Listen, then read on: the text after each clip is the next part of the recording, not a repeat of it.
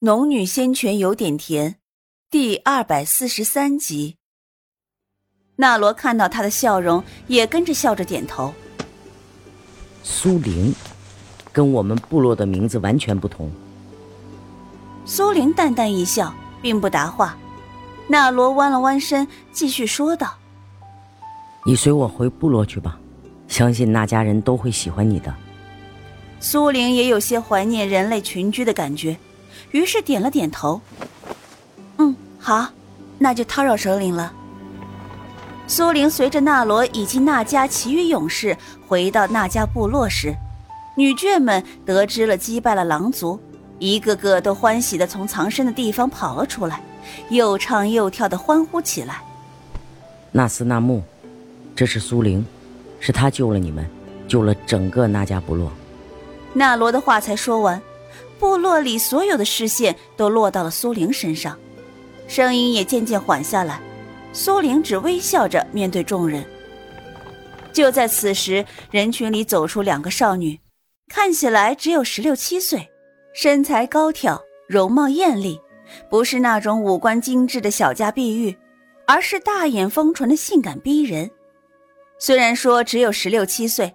但看起来却丰盈美艳，难怪那狼族首领会点名了要这两个姑娘。纳斯和纳木走到苏玲面前，就跪下要磕头。苏玲赶紧扶着两人起来：“哎，你们不必如此，太过客气了，我可受不住。那样我就只有离开这里了。”听到苏玲要离开，两姐妹的致谢的话就哽在了喉咙里，不敢说。只抬眼看向纳罗，纳罗微微一笑，对着两姐妹一摆手：“苏玲，不要他们道谢，那就让他们跟在你身边照顾你吧。”苏玲刚好也想问问这里的情况，有两个女孩在身边聊聊天更容易了解这里。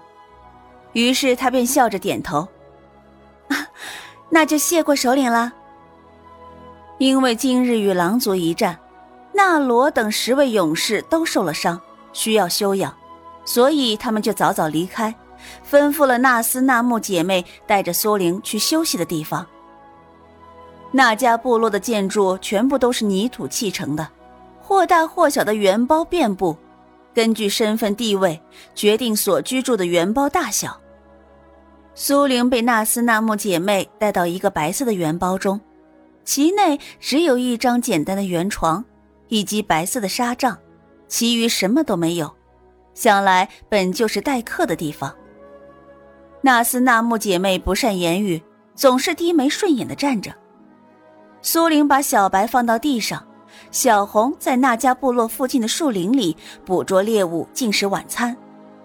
她缓缓转过头来看着两姐妹：“ 你们不用拘谨的。”两姐妹压着声音齐笑答了个恩，却依旧没有抬头。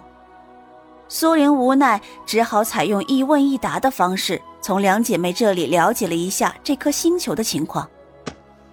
纳斯纳莫，你们俩谁是姐姐，谁是妹妹呀？苏玲目光转向两人，微笑，试图让两人轻松一点。苏玲的话音落地，纳斯方才缓缓抬头看向苏玲。我是纳斯，是姐姐；那木是妹妹。苏玲见他终于肯说话了，笑着点头。啊纳斯，那这附近有些什么部落呀？除了那家部落，有狼族，有鹰族，还有耶马部落、庞瑟部落。纳斯一一道来，只等他说完，苏玲才点点头，坐到床边。小白在房间里转了一圈，没发现好玩的东西，又跳到了苏玲怀里，窝在她的腿上，闭着双眼打起盹来。纳斯纳木，你们去过更远的地方吗？苏玲一面伸手挠着小白近侧的毛发，一面低声问道，并没有抬头。纳木此时也抬起了头来，看向这个骑着神鸟而来的女子。眼神渐渐从好奇变成了羡慕。纳斯摇头：“我们姐妹从小就在那家部落，狼族和鹰族都是野蛮的侵略者，那些离开那家部落的人都没有好下场。想起刚刚的事情，就连那家族长都几乎遭难。他觉得纳斯说的不错，狼族的确野蛮残忍，能驯狼的种族心性一定比狼更狠。但是纳斯的回答也让他对谈话的兴致一下子降低。两姐妹都没离开过那家部落，她们还能知道什么？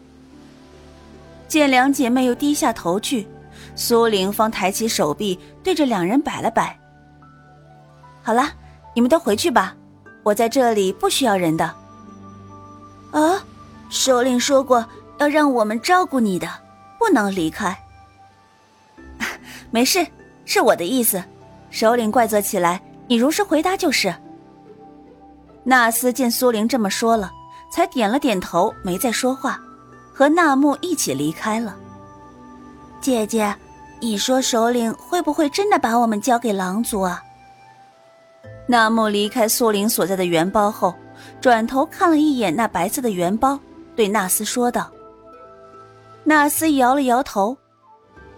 纳木，首领不会把我们交给狼族的。那。要是首领看上了他呢？纳木突然说道。纳斯也跟着脸色一变。纳木，你不要胡想，快走了。他是乘着神鸟而来的使者，不能对他不敬啊。苏玲一面用手慢慢捋着小白的毛发，白皙漂亮的耳郭轻轻一动，纳斯纳木的话统统清晰的传入他耳中。原来这姐妹俩低着头不怎么答话，不是因为性子怯懦，而是因为这个事儿。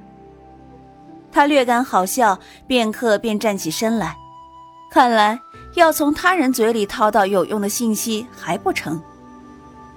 他缓缓走出房间，此时天色略暗，部落中也看不到那家人的影子。他调动灵气感知了一下，原来都在房中，似在做祷告一般。他顺着宽敞的路面往外走，走到小红盘旋的树林里，轻轻唤了一声，就听树叶沙沙一阵响动，小红扇动着翅膀飞翔而来。苏玲脚尖一点，抱着小白翻上了小红的后背。小红的速度极快，振翅间已经离开那家部落几百丈。它没有目的的飞翔，至少这里有山川。有树木，有河流，有白日，有黑夜，有生命的气息充盈在鼻尖。大约只飞行了两刻钟，便发现了另外一个部落。这个部落明显比那家部落要大，且整个部落都看不到一件除了黑色以外的东西。那飘扬的旗帜上是一只眼神阴鸷的老鹰，与那家部落都是鸟。一只看起来祥和，一只看起来阴鸷。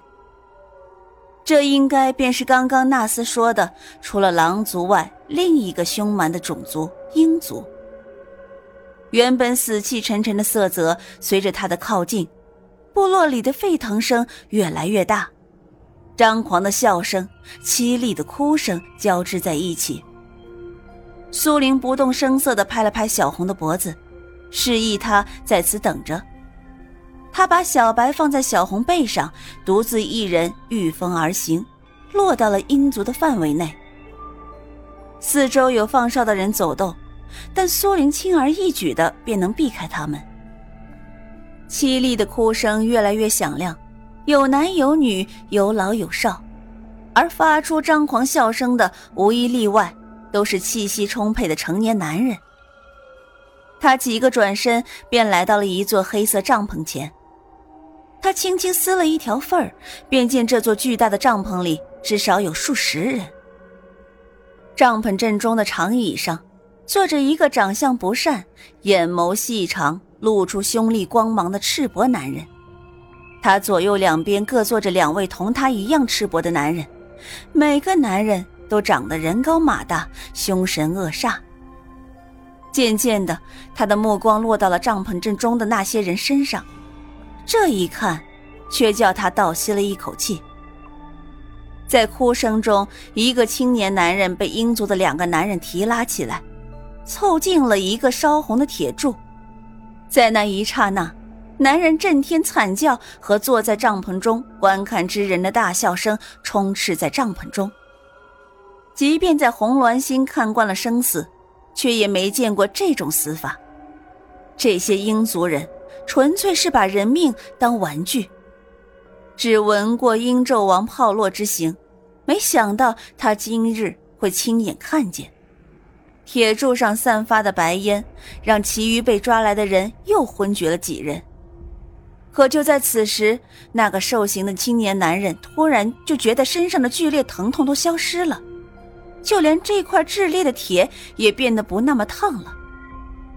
青年男人的惨叫声音一消失，坐在上面的几人的笑声。也逐渐消失。